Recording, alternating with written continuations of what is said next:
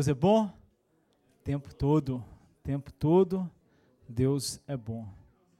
Vocês viram aquele garotinho com a camisa do super-homem aqui na frente? O Bento, ele chama Bento, aquele menorzinho. Ele chegou para a mãe dele e falou assim, mãe, por que, que o pastor não foi na igreja?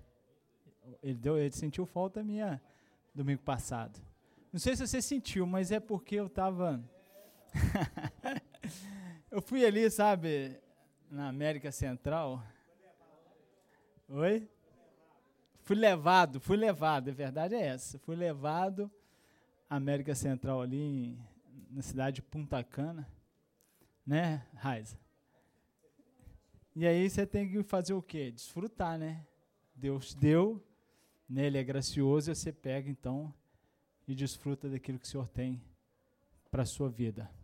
Mas independente de qualquer coisa, queridos, nós somos chamados a desfrutar, né, todo o tempo da intimidade, da companhia, daquilo que Deus é, daquilo que Ele tem feito nas nossas vidas. Só é, para a gente começar aqui,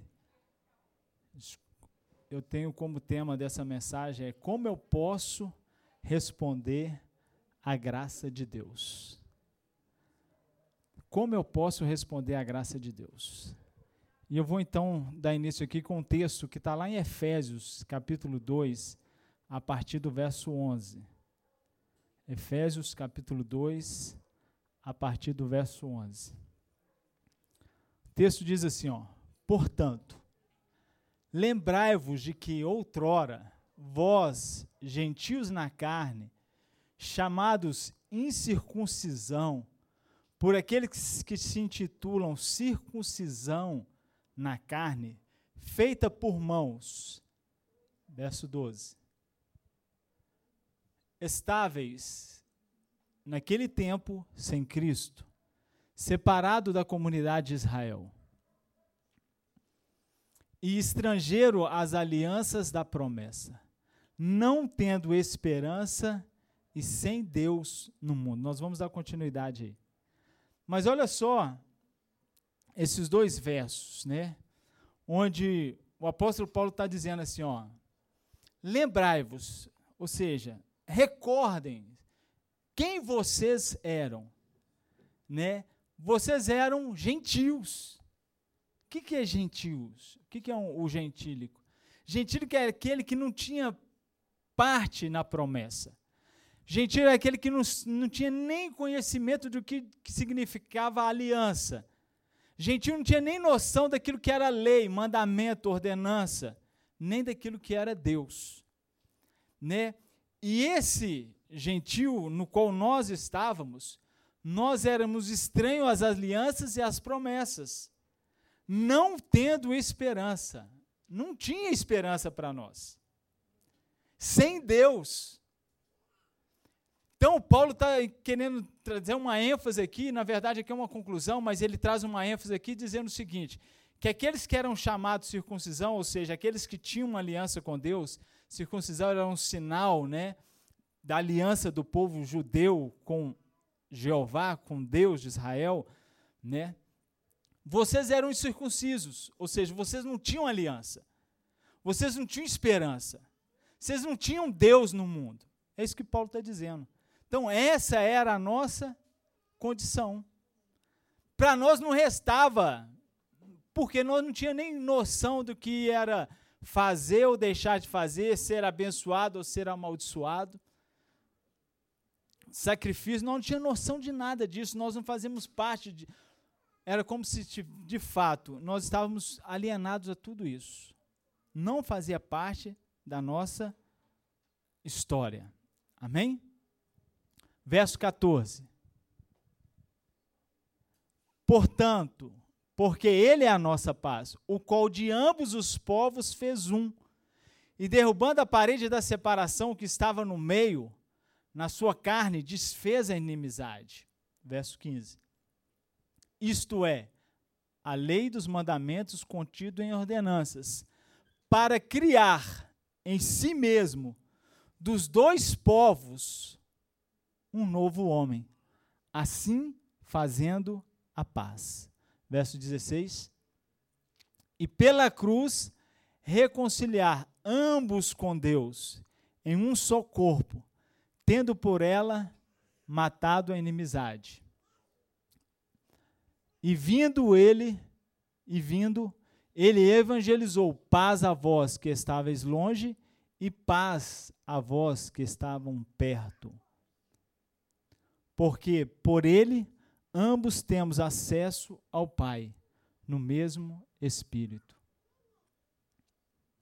Assim, pois, não sois mais estrangeiros nem forasteiros, antes sois concidadãos, concidadãos dos santos e membros da família de Deus. Edificados sobre o fundamento dos apóstolos e dos profetas, sendo o próprio Cristo Jesus a principal pedra de esquina. Verso 21. No qual todo edifício bem ajustado cresce para templo santo do Senhor no qual também vós juntamente sois edificado para morada de Deus no Espírito. Amém? Olha só, queridos, que poderoso esse texto de Efésios, onde Paulo ele traz o portanto, ele traz a conclusão. A conclusão de quê? A conclusão daquilo que nós recebemos de Jesus Cristo. E aí ele diz: vocês eram estavam longe de Deus, vocês não faziam parte da promessa, vocês não faziam parte da aliança. Mas Deus ele é rico, riquíssimo em graça e misericórdia. E aí ele olhou então para nós e falou assim: Eu vou fazer dos dois povos, daqueles que tinham uma aliança e daqueles que eram totalmente ignorantes a essa aliança, vou fazer deles um povo. E esse povo vai Deus ele nos deu então a oportunidade de nos achegarmos a ele através do Espírito e acessarmos a ele como o quê? Como Deus? Não, como Pai. Jesus ele veio trazer a revelação de Deus como um pai. Quando você pega aí Efésios capítulo 2, verso 4, Acho que é isso mesmo. Mas Deus, sendo rico em misericórdia, pelo seu muito amor que nos amou, ele enviou Jesus então, para que aqueles que não tinham esperança, aqueles que não estavam dentro de uma aliança, pudessem então fazer parte desta aliança. Então, queridos, uma coisa que tem que estar muito clara para você viver o evangelho de Cristo é entender que você não é judeu. Então, você não tem, você não foi convidado a fazer parte da aliança. Você foi convidado? Você era ignorante a aliança. Você não tinha nem esperança. Amém? Você era totalmente ignorante a questão de lei, mandamentos, sacrifícios, rituais. Por quê? Porque você era gentil simplesmente pelo fato de você ser um gentil. Alguém que não fazia parte dessa aliança. Então nós não éramos gentios. Isso é bom. Por quê? Porque nós podemos receber tudo que Deus tem para nos oferecer por meio de Jesus Cristo, como uma dádiva, um presente. E o que, eu preciso fazer para me receber de Deus, querido? Nada. É só receber. Ele te deu. Amém? O texto de Efésios, né, onde Paulo ele traz esse portanto, ele né, esse versículo todos nós sabemos ele de cor, né? Nós temos todos eles, todo ele na memória. Pela graça sois salvos, mediante a fé. Isso não vem de vós, é dom de Deus. Esse contexto aqui ele está dentro desse verso onde Paulo diz isso. Não vem de obras, para que ninguém se glorie. Então, Deus ele deixa claro que aquilo que ele oferece a nós, gentios, não tem participação nossa. Jamais vai ter algo que nós vamos dizer assim, não é um mérito meu, eu merecia. Eu fico incomodado, queridos, né? Pode ser que eu me ache muito espiritual, né? Não sei. Mas quando alguém fala assim, não, você foi, não, você merece. Querido, eu não mereço. É graça, favor que eu não mereço. Nada na minha vida, nada eu mereço. Eu tenho certeza disso. Sabe por quê? Porque quando eu era gentil, eu não tinha esperança. Quando eu era gentil, eu não tinha parte da aliança. Quando eu era gentil, eu fazia parte de uma torcida organizada, que brigava com os outros, jogava bomba nos outros, pedrada nos outros. Então você acha que eu mereço? O que, que eu mereço? Não é diferente de nenhum de nós, não, queridos. Mas Deus, Ele é maravilhoso. E Ele não nos dá porque nós merecemos. Ele dá porque Ele é um Deus rico em misericórdia, rico em graça. Então, quando você for falar do Evangelho de Jesus para alguém, enfatiza isso. Aqui, não olha para a sua condição, não olha para aquilo que você fez, deixou de fazer. Olhe para Cristo, por aquilo que Ele fez, por aquilo que Ele tem para você. Semana retrasada, ou é, semana retrasada, a Gabi, a mesma Gabi que veio aqui dar o testemunho do pai, lembram? Que encontrou o pai na cidade aí muitos anos sem ver o pai e foi direcionada por um sonho, foi à cidade e Deus deu então a graça ali dela encontrar o pai dela que ela tinha visto ele por último quando ela era criança. Essa mesma Gabi, ela falou assim, ó, eu fui no hospital, pastor, e eu fui dormir com uma pessoa lá, e aí falei para ela de Jesus, e ela estava tomando morfina, sentindo muita dor, e eu orei com ela, ela acalmou. E aí a paciente do lado falou assim: Você podia falar um pouquinho comigo? E ela foi lá também falar de Jesus para essa pessoa. E quando ela falou assim: Ó, Jesus te ama, ela falou assim: Não pode, Jesus não pode me amar. Porque eu sou muito ruim, eu sou pecadora. Ela falou assim: aqui, independente do seu pecado, Deus ele não está preocupado com o seu pecado. Porque se Deus fosse preocupar com o nosso pecado, ou se isso, o nosso pecado fosse afetar Deus, Deus não enviaria Jesus para nos redimir dessa condenação desse pecado através da sua graça.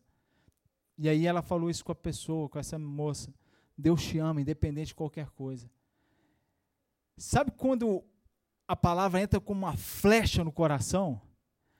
Diz ela que a mulher começou a gritar no hospital: Jesus me ama, Jesus me ama, Jesus me ama, Jesus me ama. Queridos, isso é a realidade minha e sua. Jesus nos ama. Mas é, por que, que ele me ama? Porque ele decidiu te amar. Não é porque você é bonitinho, não é porque você é inteligentinho, não é porque nada que você fez, ele decidiu e falou assim: Eu te amo. E aí, quando você fala assim, você entende, não, eu sou amado, querido, você corre para os braços de Jesus. Mas então, nós vemos aí o texto, né, onde Efésios, Paulo, né, falando aos Efésios, ele fala: Nós não éramos gentios. Nós somos gentios, nós não éramos judeus. E nós não fomos convidados para a lei. Às vezes a gente ouve muito assim, né, de, de, a gente falar sobre lei, sobre graça. Isso é um ensinamento. Mas isso não é para nós. Essa discussão de lei e graça você sabe para quem que é isso? Para o judeu.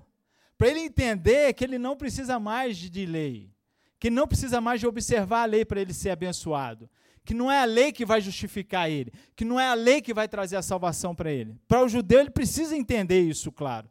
Mas para nós que éramos ignorantes a tudo isso, nós temos que entender uma coisa: Deus me ama e Ele me dá a sua graça, o seu favor não por mérito. Favor que eu não mereço. Amém? Nós não tínhamos aliança, não tínhamos esperança, estávamos excluídos das promessas de Israel. Mas Deus, Deus interveio e nos convida a uma nova aliança. O convite de Deus para nós é fazermos parte de uma nova aliança. A lei nunca foi uma opção. Não existe essa prerrogativa. No convite que Cristo faz a nós. Ele não nos convida a abrir mão da lei e abraçar a graça. Não, ele só nos convida a fazer parte dessa nova aliança. Amém, queridos? Então, a primeira maneira de eu responder a essa graça é por meio da fé em Jesus Cristo. É justamente reconhecendo que nós somos pecadores e precisamos da salvação, que só Deus pode oferecer. Então, esse é o primeiro passo para que eu possa, então, responder à graça de Deus. E uma vez que eu ouço a palavra de Cristo, eu ouço o evangelho de Jesus Cristo, né? E entendo que de fato eu preciso de um Salvador, porque eu não posso salvar a mim mesmo. Não tem nada que eu possa fazer para que eu seja aceito por Deus. Não há nada que eu possa fazer para que Deus se para que eu Deus seja obrigado a fazer algo na minha vida, por mim ou para mim. Então esse é o primeiro passo. Em seguida eu devo aceitar o presente da salvação pela graça. Que não há nada, nada, nada a fazer para merecer ou para conquistar. Infelizmente, queridos, isso para nós está cada dia mais claro. Mas existem muitas pessoas que ainda pensam que elas precisam fazer coisas boas para ganhar a salvação ou que precisam se esforçar para merecer a graça de Deus. E nós sabemos que não há nada em nós que possa atrair a Deus. Não há nada em nós que possamos fazer para ganhar algo da parte de Deus. Quando o apóstolo Paulo fala aqui no texto que nós temos acesso a Deus como um pai, queridos, essa é a imagem que nós precisamos de ter em relação a Deus, um pai. E aí você se coloca na posição de um filho. Se você é pai, aí você pode olhar os seus filhos e ver como que funciona, né? Você trabalha, você se esforça para dar o que para o seu filho? O melhor. O melhor que você tem. Você não fica esperando o seu filho que você dê a ele ali ó, um, um bem qualquer. E ele, não, pai, maravilhoso, você é tremendo. Né? Eu nunca vi um pai como o senhor. Né? Não, querido, você só quer dar. Você só quer abençoar. Você só quer favorecer ele. Você só quer que ele né, vê no, no rosto dele um sorriso. Você, quando é pai, se o seu filho passa, né, machuca, alguma coisa nesse sentido, você sente, você sofre. Por quê? Porque você não quer ver o seu filho sofrendo. Agora, você que ainda não é pai, né? Você é filho. E mas você pode ver como que é a sua relação com os seus pais. Será que o seu pai te exige alguma coisa para que ele te dê algo? Né? Você mora lá na casa dos seus pais. E aí seu pai fala assim: a partir de hoje, você morar aqui, você vai ter que pagar. Porque se você não pagar, você vai para a rua. Existe isso, querido. Existe para pai que não é pai, é padrasto. Né? Ó, oh, tem padrasto bom, verdade, tem padrasto bom. né? Quando eu falo aqui, você entende que é no contexto daqui, tá, querido? Porque com certeza tem aqueles filhos que você tem que mandar sair de casa. Que o cara já virou um folgado, já devia estar com a família dele, mas está lá ainda, né? Porque mamãe faz comida, né? Mas mesmo assim, querido, a gente vê esse relacionamento. Mas então, nós não precisamos fazer coisas boas para ganhar a salvação. E nós não precisamos nos esforçar para merecer graça. Até porque a graça é um favor imerecido. Se eu mereço, já deixou de ser graça e se torna então obrigação. Mas a verdade é que a salvação é um presente gratuito que recebemos através da fé em Jesus. Não há nada que possamos fazer para merecê-lo, conquistá-lo ou algo dos nossos méritos. Sabemos que não precisamos nos esforçar para merecer a sua graça, mas podemos simplesmente confiar nele e viver em resposta da sua graça.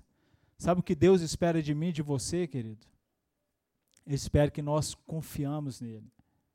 Ele espera que nós recebamos aquilo que ele tem por meio de Cristo Jesus a nos oferecer. Porque quando você confia, você entrega.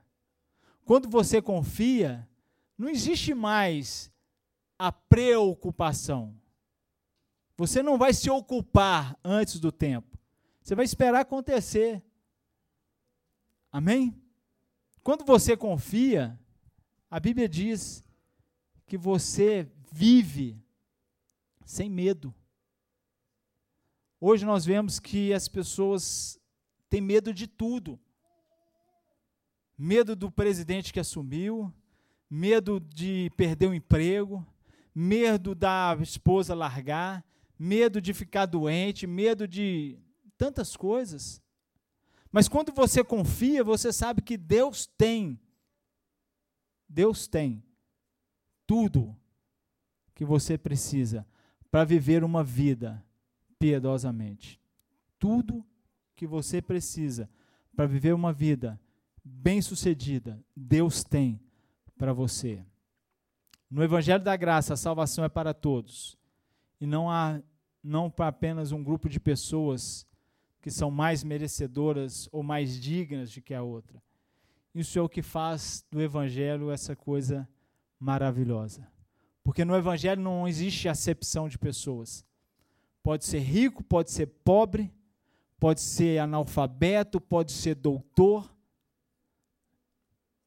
pode ser homem, pode ser mulher, todos necessitam reconhecer Jesus como Senhor e Salvador da sua vida.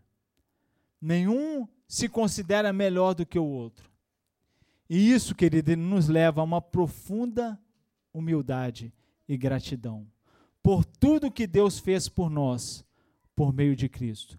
Quando eu entendo isso, que eu não sou melhor do que ninguém, que não há nada que eu possa fazer para receber de Deus, que Deus vê todos, independente da situação de cada um, igualmente. Isso deve produzir no nosso coração humildade.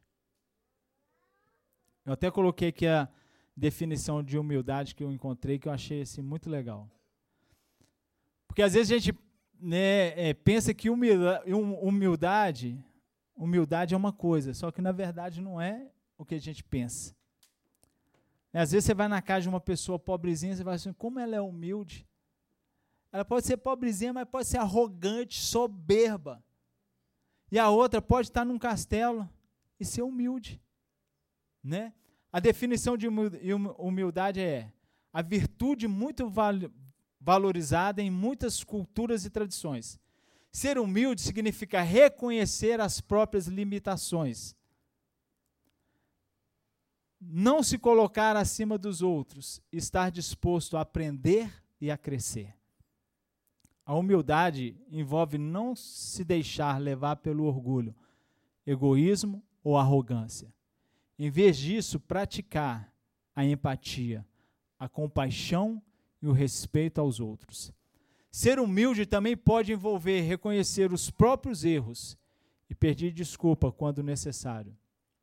Em resumo, a humildade é uma qualidade importante para se tornar uma pessoa mais compassiva, consciente e madura. Quem descobriu aí que é humilde hoje? Às vezes a gente Fica até assim, né? Como que eu vou falar que eu sou humilde, gente? Né? Olha que arrogância. Queridos, eu estou para escrever um livro. Os dez mais humildes. Como eu encontrei os outros nove. A Bíblia diz assim: ó, Deus dá graça aos humildes e resiste aos soberbos. Pensa num cara que vive essa graça, essa, esse favor imerecido da parte de Deus. Esse cara sou eu. gente, isso é muito tremendo, né? A gente saber que nós não merecemos, né? Saber que nós somos limitados, né? Estamos dispostos a aprender e a crescer. Se tem uma coisa que a gente vai morrer e a gente ainda vai precisar é aprender, porque sempre tem algo para nós aprendermos. O soberbo, ele acha que ele sabe tudo. Aquele que pensa que sabe tudo não sabe de nada. Mas aquele que sabe alguma coisa, ele sabe que ainda tem mais para aprender. Nós precisamos aprender. A Bíblia diz que nós devemos conhecer e prosseguir em conhecer ao Senhor. Então, se alguém achava dizer assim, não, eu conheço o Senhor, isso aí já é um sinal de soberba, é desumilde. né? Uma pessoa soberba, porque se nós vamos conhecer e prosseguir em conhecer, né, a largura, profundidade, altura do amor de Deus. Então, na verdade, cada dia nós conhecemos mais. Nós devemos conhecer mais do amor do Senhor. E aí, então, o humilde ele não é levado pelo orgulho, egoísmo ou arrogância. Pelo contrário, ele tem compaixão e respeito aos outros. Segunda forma que, que eu quero falar com você sobre responder à graça de Deus é viver de uma, uma vida de gratidão. Quando reconhecemos o amor, a sua bondade e a generosidade de Deus em nossas vidas, naturalmente nós sentimos gratidão e desejo de expressar essa gratidão através das nossas ações e atitudes. O reconhecimento, queridos, é uma chave para a gratidão. Reconhecer o que? O amor de Deus. Reconhecer a bondade de Deus reconhecer a generosidade de Deus, reconhecer que Deus, independente de qualquer coisa, Ele tem cuidado de cada um de nós. Uma vida de gratidão envolve reconhecer e apreciar as bênçãos que recebemos de Deus. Mesmo que sejam coisas simples e cotidianas. Às vezes também, né, quando a gente fala sobre coisas simples, né, que eu coloquei assim, ó, como a saúde, a família, os amigos, um lar, um emprego, entre outras coisas. Na verdade, isso aqui não é, não é simples, tão simples, mas é simples. Né? Você fala assim, eu tô, estou tô com saúde. Só que para você ter essa saúde, essa, essa coisa simples, né? acordar, levantar, andar, caminhar, respirar. Existe quantos sistemas operando no seu corpo para que isso aconteça? Sistema respiratório, sistema auditivo, sistema digestivo, sistema cardiovascular, sistema urinário, e tem vários, vários, vários, vários. Sistema imunológico. Se um deles é, é, emperrar uma engrenagem, já não funciona bem. Né? Então, isso é algo que nós precisamos, queridos, desenvolver na nossa vida. Gratidão. Porque é muito fácil nós focarmos naquilo que nós queremos, naquilo que não correu de acordo com o que a gente esperava, mas como tem sido a nossa gratidão por aquilo que dele já nos deu?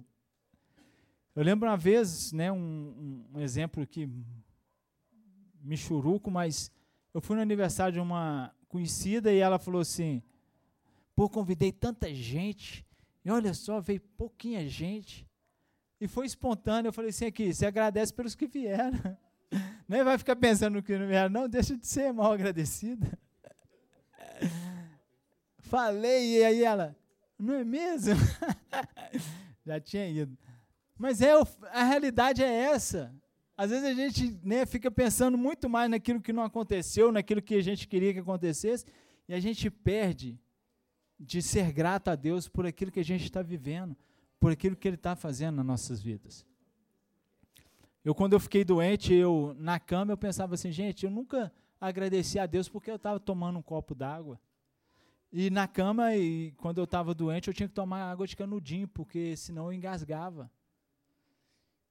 E aí eu te pergunto, será que a gente, né? Obrigado, Jesus. Né, somos gratos a Deus por tomar um copo com água?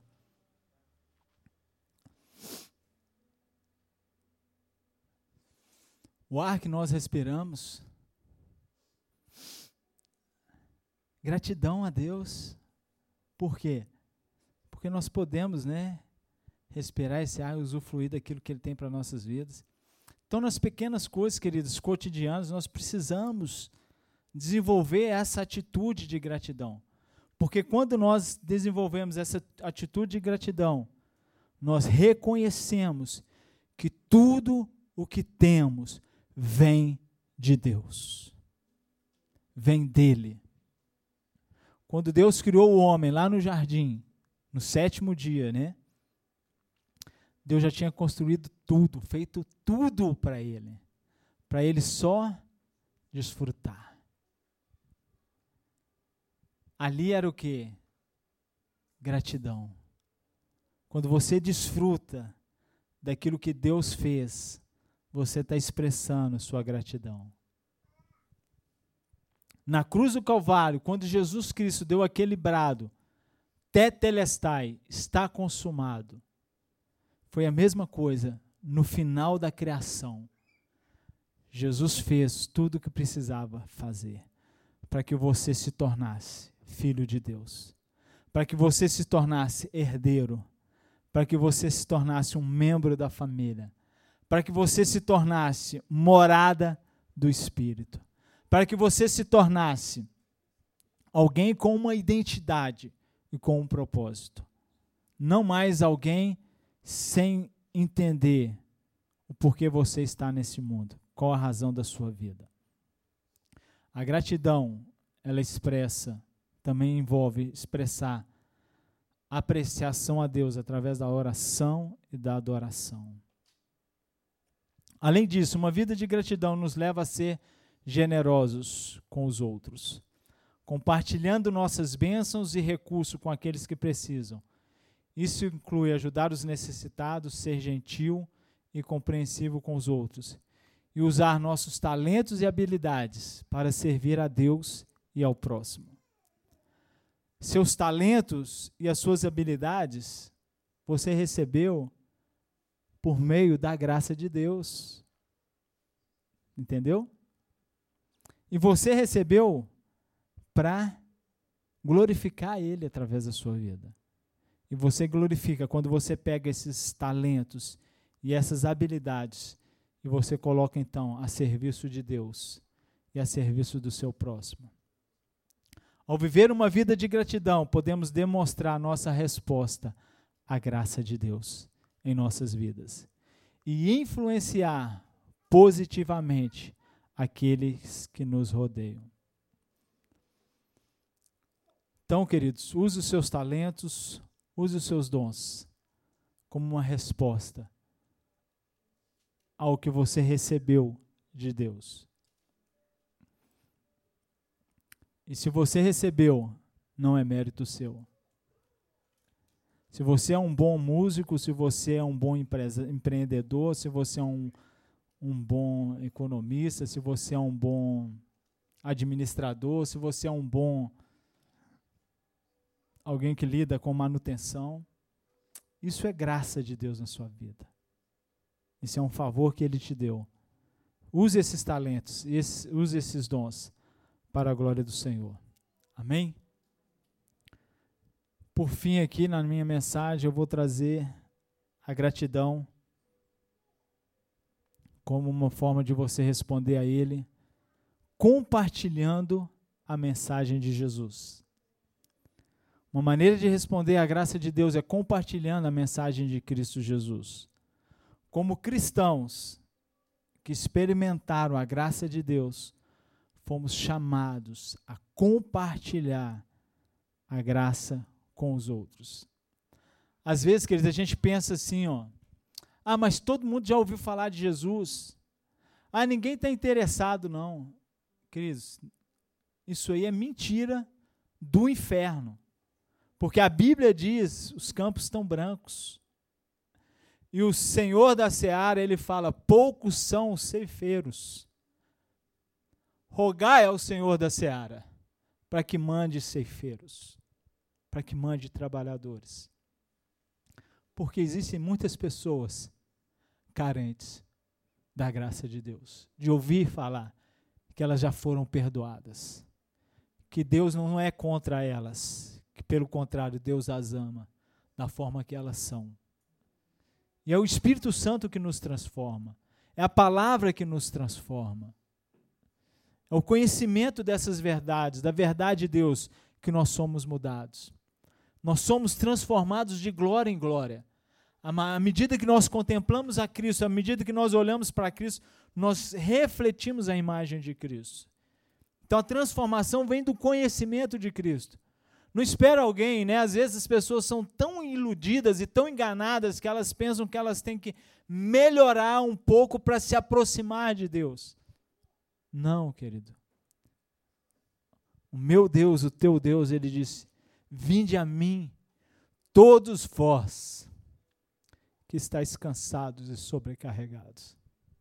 E não são poucas pessoas que estão cansadas e sobrecarregadas que estão vivendo uma vida só no âmbito natural, só essa vida biológica, bio, não conhece a vida abundante que é em Cristo Jesus, essa vida zoe. Então nós precisamos, queridos, responder à graça de Deus compartilhando a mensagem de Cristo. Efésios capítulo 2, desculpa, Coríntios capítulo 2, 2 Coríntios, capítulo 5. 2 Coríntios, capítulo 5, versos 18 e 19. A Bíblia diz assim, ó: Tudo isso provém de Deus, que nos reconciliou consigo mesmo por Jesus Cristo e nos deu o ministério da reconciliação. Diga assim: Deus me deu o ministério da reconciliação. Às vezes as pessoas falam assim: qual ministério é o meu na igreja? Qual ministério Deus tem para mim? Qual que é... Querido, você já recebeu o ministério da reconciliação. Por quê? Porque você já foi feito filho de Deus por meio de Jesus Cristo. Você já recebeu a sua salvação. E aí o restante do versículo diz: ou seja, em que Deus em Cristo estava reconciliando consigo mesmo o mundo, não imputando, não levando em conta os pecados dos homens. Pecado, queridos, para Deus é uma coisa tão insignificante depois da cruz. Por quê? Porque na cruz Jesus resolveu o problema do pecado. O pecado era aquilo que separava Deus dos homens. E aí Jesus veio e falou assim: Eu vou quebrar com esse poder. Eu vou quebrar com essa força que separa Deus dos os homens. Eu vou unir Deus aos homens. Eu vou pagar o preço. Jesus pagou um preço. Não foi um preço barato, foi um preço muito alto. Imagina você aí vivendo 80, 90 anos pecando da pior maneira que você possa imaginar. Agora imagine o sangue de Jesus lá na cruz. A sua dívida por 90 anos diante de Deus. Põe aí. Um milhão, um bilhão, um trilhão, dez trilhões. Agora coloca aí o valor do sangue. Não tem valor, querido. Não tem valor. Não tem valor. Então qualquer pecado diante do sangue, se torna insignificante. Vocês estão conseguindo me entender? Não se pode mensurar o valor do sangue de Cristo. Agora, o pecado por si só, na vida de alguém, ele é destrutivo. O que as pessoas vivem por consequência dos seus pecados são consequências dos seus pecados, são consequências das suas escolhas. Não tem nada a ver com Deus. Está me entendendo? Não tem nada a ver com Deus. Então, por sabedoria, eu quero cada dia pecar menos, errar menos, vacilar menos. O pecado na vida do cristão é um acidente de percurso. Não é o que ele tem prazer de fazer, não é o que ele busca, não é o que ele vai atrás. Agora, no mundo, não. As pessoas são escravas do pecado. No mundo, se você falar de pecado, eles riem de você. Por isso, nós temos que levar as pessoas esse conhecimento que Deus ele não leva em conta os pecados dele. Seu pecado para Deus não quer dizer nada. Deus quer você.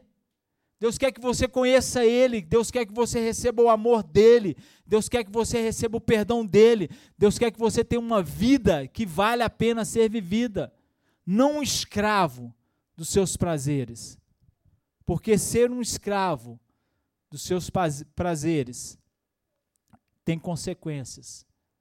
E são consequências amargas, dolorosas. Consequências que não são prazerosas. E aí Deus nos deu então esse ministério da reconciliação. Não levando em conta o pecado dos homens. Glória a Deus. Porque se Deus tivesse levado em conta o meu pecado, eu não estaria aqui. E aí então ele nos confiou a mensagem da reconciliação. Isso significa que nós somos chamados para proclamar a mensagem da graça aos outros e a sermos testemunhas da sua graça em nossas vidas. Somos chamados a viver a resposta a essa graça que Deus, essa graça de Deus, e sermos luz no mundo ao nosso redor. Amém, queridos? Você foi chamado para ser luz neste mundo. 1 Pedro, capítulo 4, verso 10. Esse é o Pedro depois que ele conheceu o Evangelho da Graça. Ele escreve assim, ó, servindo uns aos outros conforme o dom que cada um recebeu como bons despenseiros da multiforma graça de Deus. Cada um, diga assim comigo, cada um. Então é cada um. Você é um. Então você está dentro aí, ó. Cada um exerça o dom que recebeu.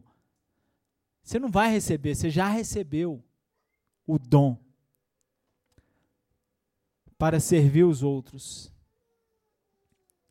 administrando fielmente a graça de Deus, como bons despenseiros da multiforma graça de Deus. Ou seja, múltiplas formas da graça de Deus. Então a graça de Deus ela não se limita. Sou salvo pela graça. Não eu caminho pela graça, eu respiro pela graça, eu como pela graça, eu contraio um matrimônio pela graça, eu gero filhos pela graça, eu exerço o ministério pela graça, eu contribuo pela graça, eu levo a palavra, porque o Senhor me concedeu essa graça. Paulo ele fala, né? em Atos capítulo 20, verso 24. Em nada considero a vida preciosa para mim mesmo, contanto que eu cumpra a carreira e o ministério que recebi do Senhor de evangelizar a graça de Deus, de trazer esse conhecimento, as pessoas. Paulo era alguém que, se ele pudesse, ele daria a sua própria vida para ver outros salvos. Mas como ele sabia que não podia morrer, que não ia adiantar ele morrer, que ninguém ia ser salvo pela morte dele, ele falou: então eu quero proclamar esse evangelho até o último dia. E hoje nós temos então essa palavra clara para a minha vida e para a sua vida. A graça de Deus não é algo que devemos guardar para nós mesmos, mas é algo que devemos compartilhar com os outros. E nós podemos fazer isso em qualquer momento, servindo aos outros, administrando essa graça de forma fiel e demonstrando o amor de Deus em nossas palavras e ações. Querido, isso aqui não é algo que nós temos que esforçar para fazer, não. Por quê? Porque isso é o que nós recebemos. Cada um exerce o dom que recebeu, então você já recebeu. Ah, Deus, eu queria ser um cara bom. Não, você já é bom. Ah, eu queria ser um cara amoroso. Não, você já é amoroso. Você só tem que encontrar isso dentro de você, porque já foi te dado. Não vai ser dado, já foi te dado. Quando o Espírito Santo mudou para dentro de você, ele veio habitar em você, ele trouxe tudo que era do Pai, tudo que é dele. Amor, graça, misericórdia, compaixão, perdão, cura, provisão, tudo, tudo que nós precisamos está em nós por meio do Espírito Santo. Então você pode, querido, você pode exercer esse dom que você já recebeu e compartilhe então dessa graça maravilhosa, em nome de Jesus. Amém? Vou pedir o pessoal, pessoal, pessoal 2 do louvor. e aí vou pedir também o pessoal para entregar a ceia aí, por favor.